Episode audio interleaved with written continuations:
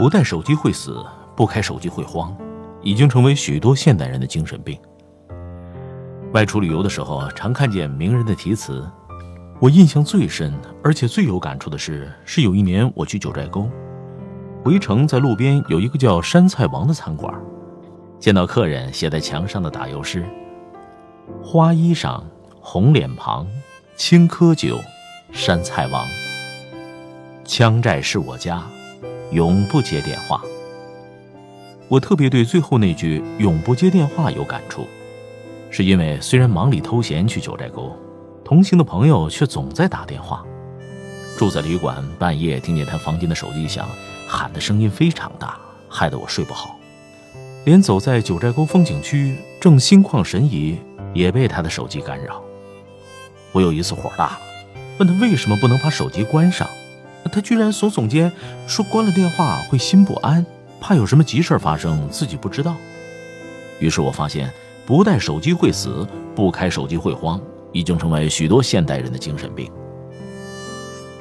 我在台湾常看见年轻人手上拿着电话，上面一闪一闪，连半夜都开着，好像有接不完的电话。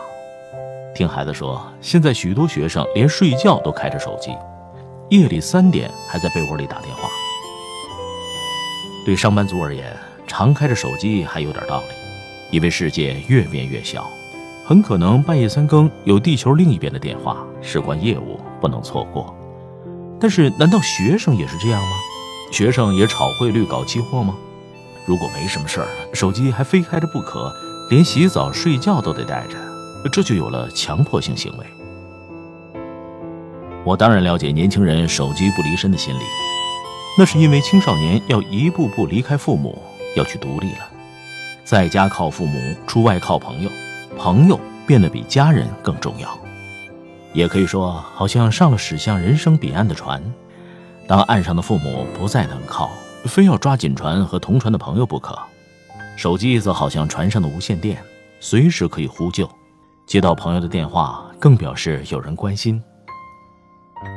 于是我要问：学生有那么多繁重的功课，有那么多该专心学习的东西，却为什么总开着手机？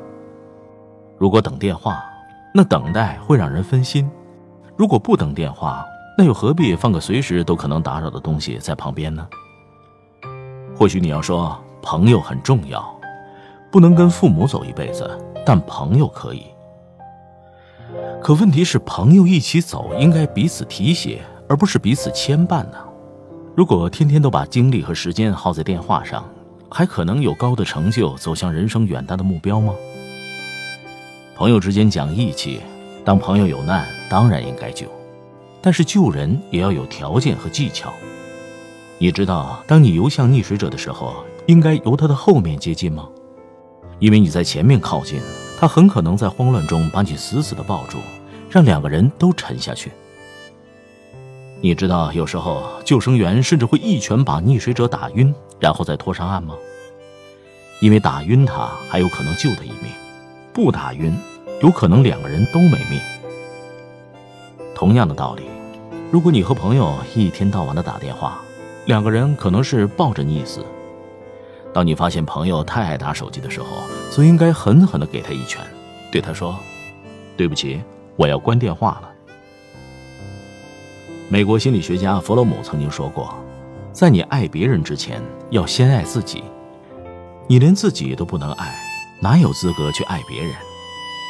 你要有自我期许，先把自己的功课搞好，要求每个人尊重你的时间，使你能成功，将来才有能力去帮助别人。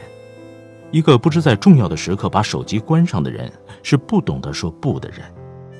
这个世界喜欢总说是的人，却会尊重说不的人，因为当你能说不，别人才会尊重你的事。当你经常不开手机，那别人才会高兴的喊。哎呀，谢天谢地，你终于有空接电话，我终于找到你了。